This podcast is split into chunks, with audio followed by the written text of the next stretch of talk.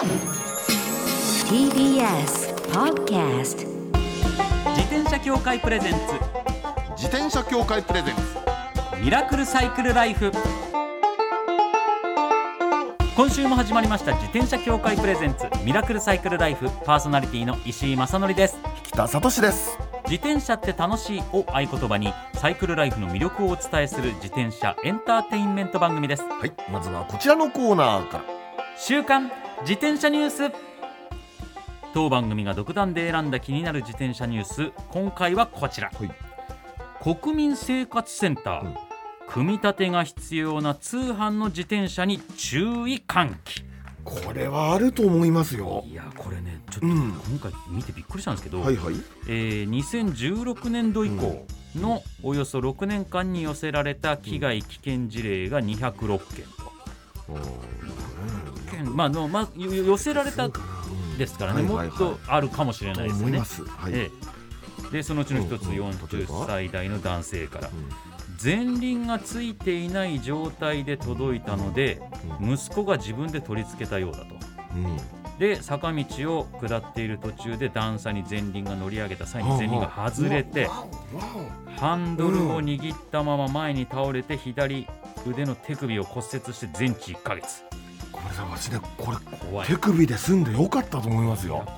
怖いよこれ。だはけで怖い、あ、はまあ、確かにねあのタイヤ外れた状態で来たりとかいあの、まあ、最一番組み立てた状態でもハンドルは曲がった状態で来るわけですよ。のああそういうもんなんですね。そうそうそう。あー前輪外れた状態から素人、まあ、素人って、まあし、みんな素人なんですけど、はい、うんあんまり知らない人がね取り付けてどうのっちゅうのはちょっと危険かなっていういやだからやっぱこう通信販売で買う文化がもう自転車だけじゃなくてうんいろんなものねそれが馴染みが深くなってもでもやっぱ自転車まあこの番組でも何度も言ってますけど絶対自転車屋さんでちゃんと試乗したりなんかして買ってほしいっていう話はしてねやっぱこういうことが起こってるよっていうことなんですよね。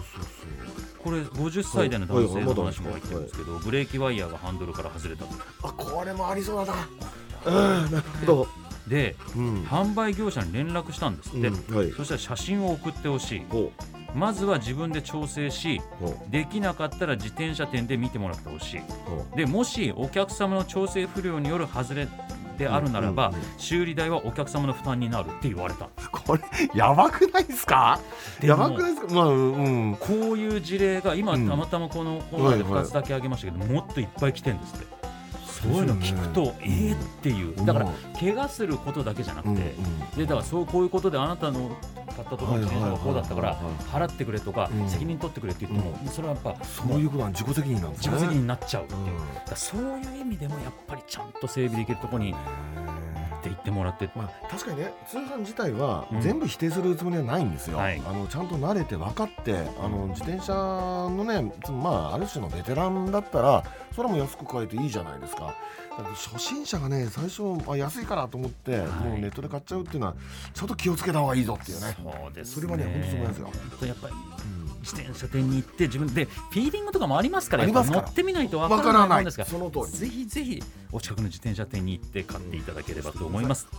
以上週刊自転車ニュースでした。この後はゲストコーナー。先週に引き続きタレントの奥山佳恵さんをお迎えします。自転車協会プレゼンツミラクルサイクルライフ。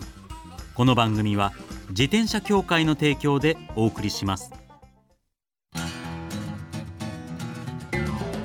転車協会からのお知らせです。街ではライト自体がついていない自転車やブレーキをかけてもちゃんと止まらない自転車を多く見かけます。これって安全面から考えるととても怖いですよね。そこでみんなが安全な自転車に乗れるよう自転車協会では自転車安全基準を定めました。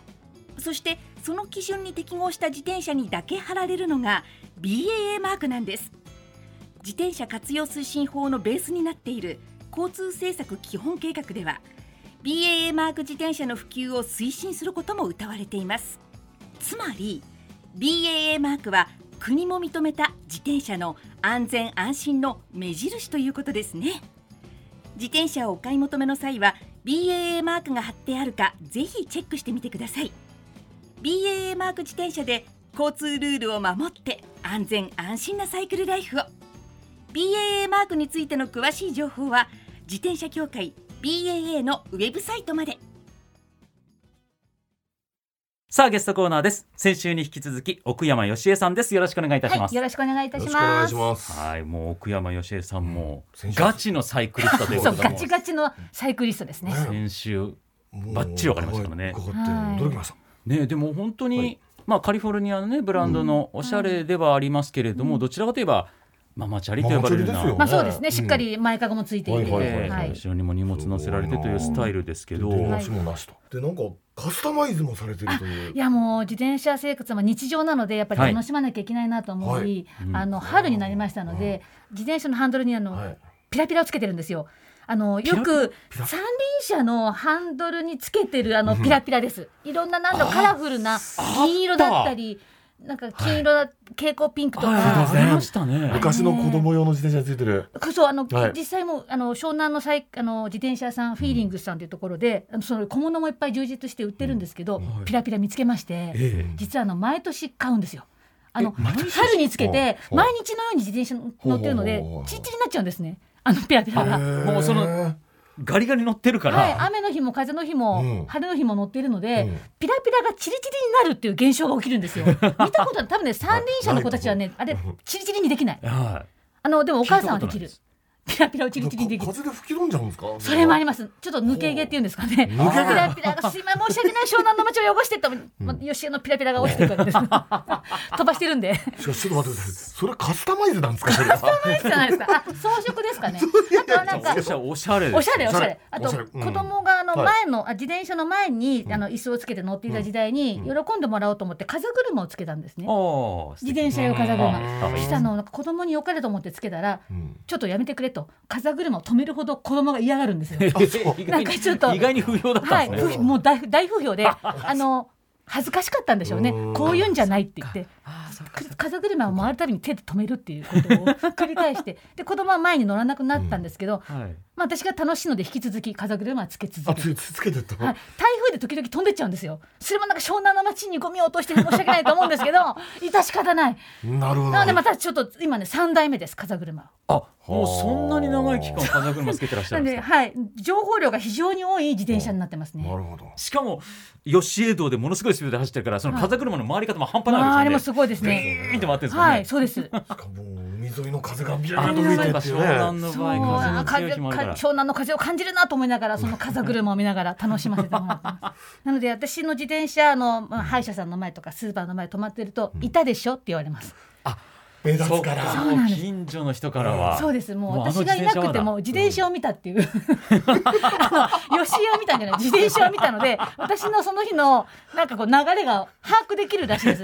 湘南の皆さんは、すごいですよね、まあ、まあそれぐらいもう自転車ラブですね。ね自転車その自転車そのものも愛してるしでそれをこうなんか大切にしすぎることなくこう、実乗るってことを楽しんでらっしゃるってはいこと、も自含めて、転車に乗って、あの新しい街に行く新しい景色を楽しむっていうことをうん。やってますね。ね自転車乗ってるライフスタイルっていうね感じですか。いやそこでこうそれだけ自転車の楽しみ方熱心にやられてると、はいまあ、お子さんとか旦那さんとかご家族にも家族でっていうそうですね熱が伝わりそうな感じがするんですけど確かにあの私が日常的に、まあ、自転車をずっとね、まあうん、最初はあの子供を移動させるのに使っていて、はいまあ、ママチャリとしええていわゆる、ええまあええ、あの必要なものだったので、あのに日常的に使わせてもらってるんですけど旦那さんがあの美容院を経営してまして、はい。はいでその藤沢市、同じ藤沢市にお店があるんですけど、はい。ちょっと距離があるので、ほうほうあの車で最初は通勤してたんですね。でやっぱり節約のために何かしなきゃっていうので、自転車にしたら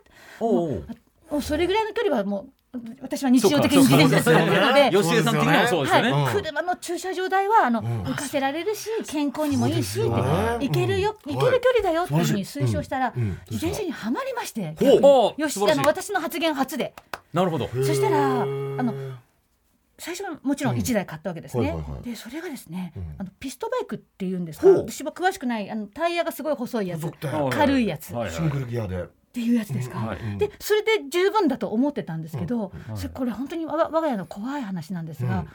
1台また1台と増えていくんですよ。だ台数増えてっちゃうパターンですか。あそれはねもうね。いやいやいやい本当やサイクリストの人のあるあるなんでしょうけどね。あるある主婦の私からしたらはいはい一台でいい。ちょ石井さんどうぞ。石井さん何台持ってるか？わかります？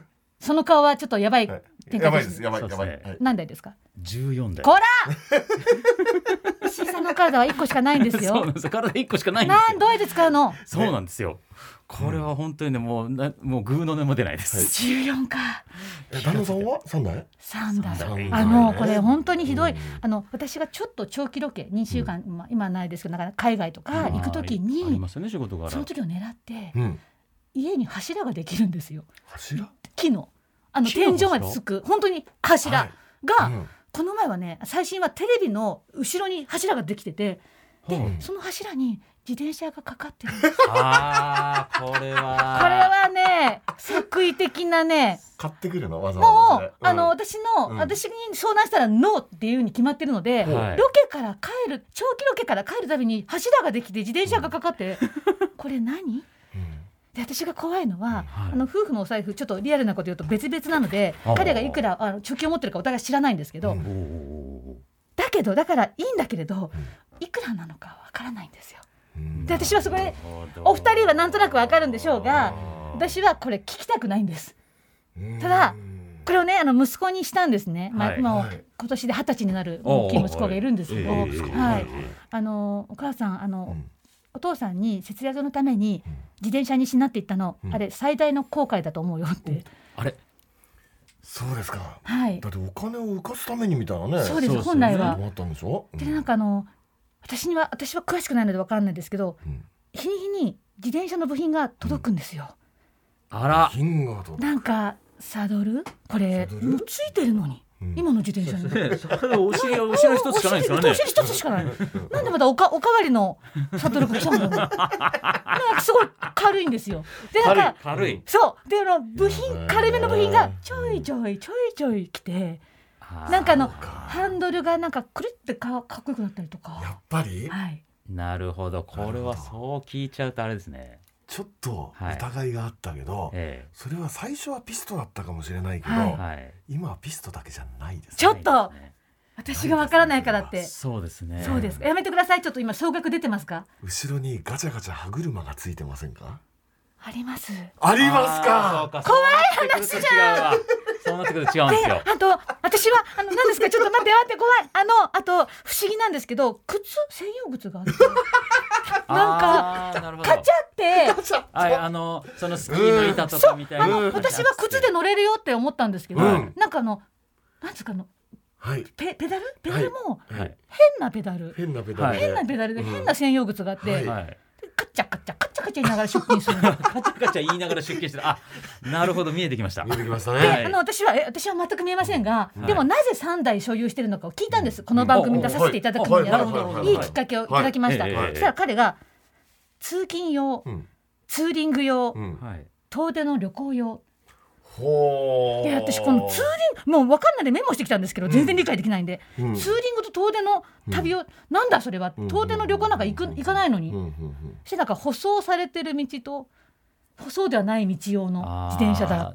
そうなってくると今予想されるのはまずなそのピストバイクというやつが通勤用ですかね。はい。はい。はい。そうです。はい、それででツツーリング用。ツーリング用がこれ用が多分ロードバイクかなでな遠出の旅行用。遠出の旅行用っていうのが。グラベルロードかなっていう。まあそれは嫌だな。ちゃんとあの多分あまり自転車にするうん。機械機械ごとに詳しくない人からすると全部同じような形に見えるんですよ。なん。かあの細い軽いやつ。い やつっていう感じですよね。でも実は全部ちゃんと種類違います。はい違います。あのこれはお吉江様にとってはちょっとあまりいいうん。あれじゃないんですあのけど、はいうん。あのすごく正当進化してます。そうですね。はい。一番はい。逆に言うとサイクリストの方としては、はい。あのいいセレクトをされてるなっていう印象です。あの主婦の皆さん聞いてください。同じようなのを何台も買っちゃう方が病気なんですよ。あそうかそうか。そういう意味でちゃんと違うタイプを選ばれてる。鏡。はい。はい。じゃあ同じタイプをずっと変えてる石井私さん。もななんです？よどう考えても同じじゃんっていうのを買っちゃうタイプなんですよ。ななんでですか？それを逆に。これはね、なんでなんですかね。あもうあコレクションですかね。なんかそういう感じもなっちゃうんですよね。乗るんですかどうしても。14台はまんべんなく。でもまあ乗って56台ですね他はちょっと。保存みたいになっちゃってるんですよ。あ保管されちゃってるんですよね。でたまに乗りたまに乗るっていうぐらい気分です。じゃああのよお洋服みたいな感じで乗り換えるんですか？そうですね目的だったりとか。なので私は日常的に使っていて旦那さんはもう、まあ、すごく自転車、まあ、おお互いに愛してるんですけど、はいその方向性がちょっと違う。でその自ね。転車はやっぱり雨の日なんか現金だしで雨が、まあ、予想を反して小雨が降る時、まあ、あるじゃないですか、はい。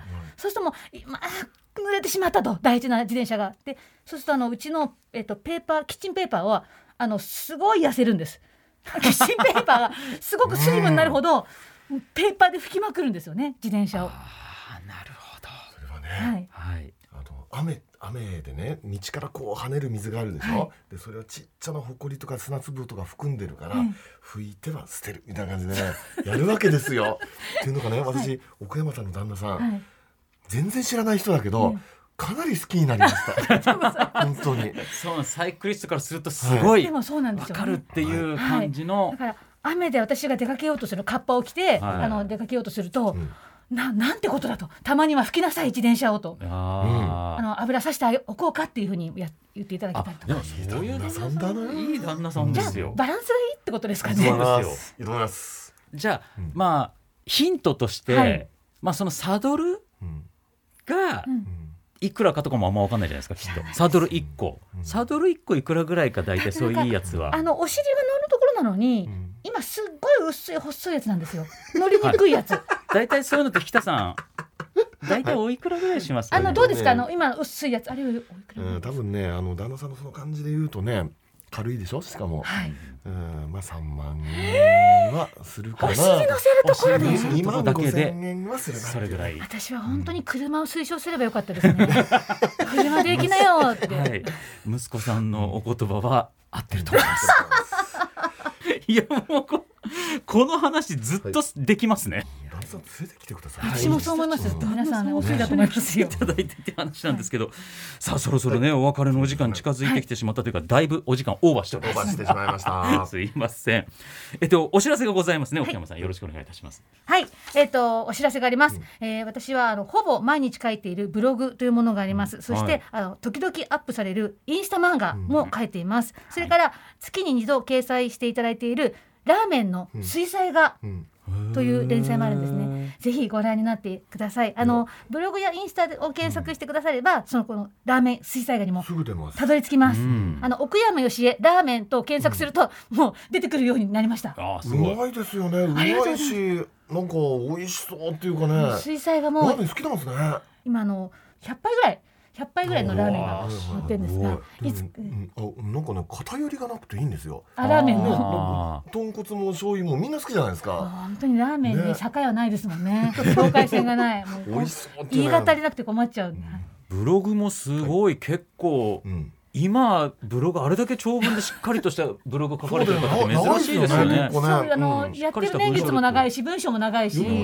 ありがとうございます、うんもう10年以上書いてるんですけど、ブログですね。ほとんど毎日書いてるので、今日出たね、はい。奥山さんうのん。自転車だったり、はい。旦那様の自転車も写真でブログに出てきたりするあ時もありますよね。そうですね、はい、うん。あの高確率で私の自転車の風車が回りながら、はい。あのブログに掲載されてますので、はい。あこういう感じかっていうのをね、うん。確かめていただきたいなと思ぜいます。ひぜひチェックしていただきたいと思います。そして最後に奥山義恵さんが普段安全に自転車に乗るために心がけていることを教えていただきたいと思います。はい、えー自転車も乗れば車の仲間入りということは心の中にいつもあの光り輝きながら、えー乗っています。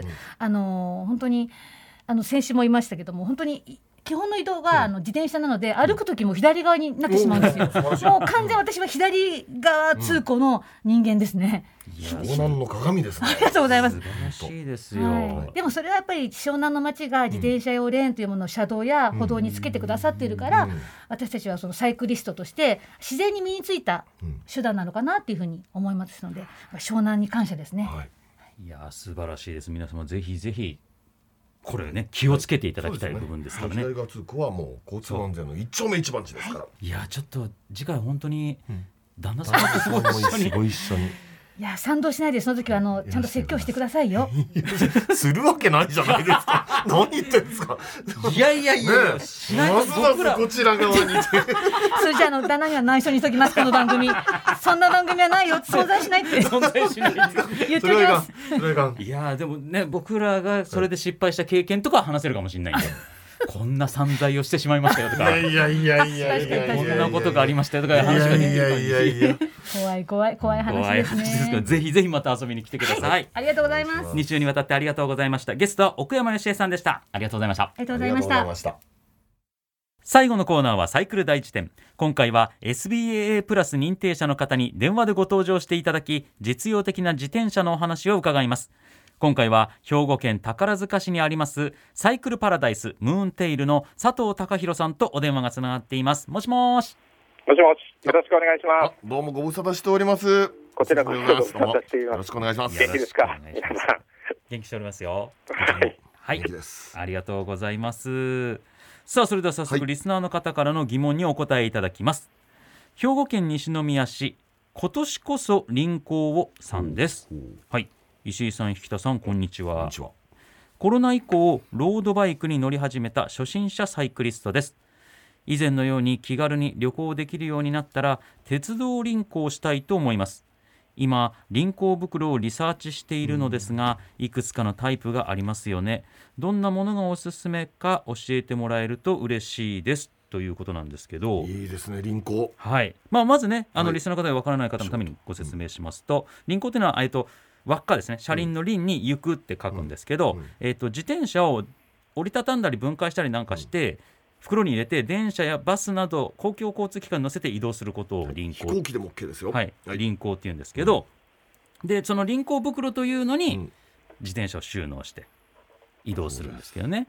専用のバッグというか、うんそういう袋があるんですあよでその輪行袋をどういうのに選んだらいいかをこの今年こそ輪行さんは悩んでらっしゃるということでおすすめを教えていただきたいということなんですけど佐藤さんどんなのがありますかね？そうですよね。えっと、まあ、はじめに、鉄道輪行をする場合の自転車の梱包っていうのは、はい。縦、横、高さの輪が250センチメートル以内とする、とこういうルールがあるんですよ。そうでした。はい。そうですね。そのサイでズ感まで輪行袋のタイプには大きくは前輪の一輪外しタイプとうん。前後輪の両輪外しタイプがあります。でまあ、縦、横、高さ250センチメートル以内っていううん。観点からすると、やっぱりできるだけコンパクトにまとめたいですよね。そう。ですよね。ですから、この場合、やっぱり前後輪の両輪外しタイプっていうのが、まあ、適していると思います。はいはい。で、さらにですね、前後輪の両輪外しタイプの中には、うん。縦置きタイプと横置きタイプがありますね。はい。で、縦置きタイプっていうのは、自転車を立てるようにハンドルが上、うん。エンド部分が下となり、でそれに対して横置きは、えー、と自転車が逆さまになり、サドルが下になるんですね。そうでね。前前側がハンドル、後ろ側がエンド部分になります。はい。はい。これ、はやっぱりサドルが下になる方が安定してないですか？どうなんですか、そうですね、サドルと、えーグリップのところで、はいはいはい。まあ、置いたときにそうそうそう。まあ、支えるという、うんそういう形になりますね。イメージできますね。ねはい。でまあ、その縦置き、横置き、まあ、それぞれに特徴があるので、うん。一概にどちらがいいとは言えないんですけれども、うんうんうん。私のおすすめは逆さまの横置きです。うん。ああやっぱりそのサドルが下になる。うん。そうそうそう。サドルハンドルが下になる方。で、その理由としては、うんうん。あのディレーラーの場所なんですよね。そうそうそうそう。そうええ。そういうこと。ディレーラーの位置が上となるんで、うん。輪行なんかによって、そのディレーラー不良を防げるっていうのがありますね。やっぱうん前輪後輪外してってなってうん。それをまた現場で組み立ててという時にやっぱ運んでる時にどっかぶつけたりそうなんだりっていうことそうディレイラー変速機の部分が怖いですもんねセンシティブな部分だから。で、縦置きの場合は、あのディレーラーガードっていうのは、また別な器具があるんですよね。くっつけますで、それを装着して、アルアルその運ぶっていう形になりますね。うん。そうです。はいそっかそっかそっはいかそっか、まあそういうのもあるけれどやっぱり佐藤さんのおすすめね。としては逆さまの横置き。そうですね。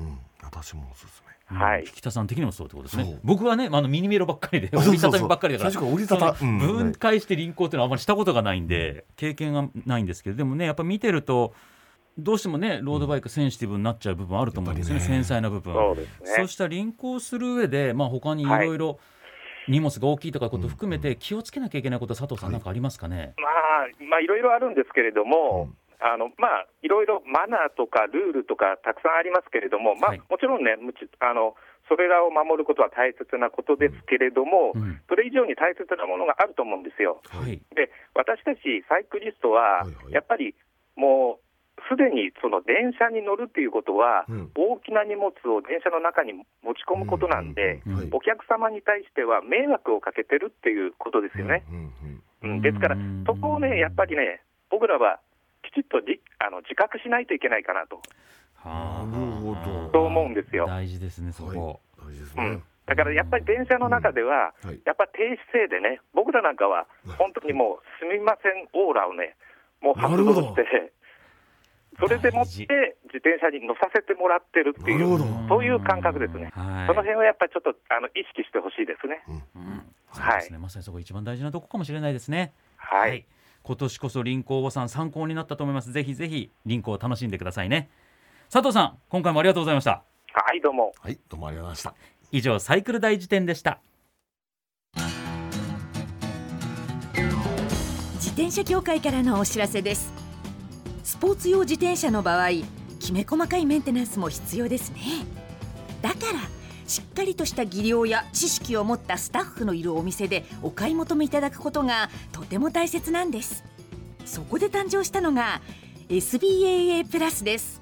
この SBAA プラスとは一定の実務経験と十分な技量を持ち自転車協会主催の試験に合格した販売者の方にだけ認定されます。今回制度が一部改正になり認定者にスポーツ用自転車安全整備基準に基づいた整備を受けてもらうと SBAA プラスマークを貼ってもらうことができます。だから SBAA プラスマークはしっかりとしたメンテナンスを行った安全安心の証と言えます。SBAA プラス認定者のいるお店でメンテナンスを受けて快適なサイクルライフをお楽しみください。SBAA プラスについての詳しい情報は自転車協会 SBAA ホームページ SBAA-bicycle.com まで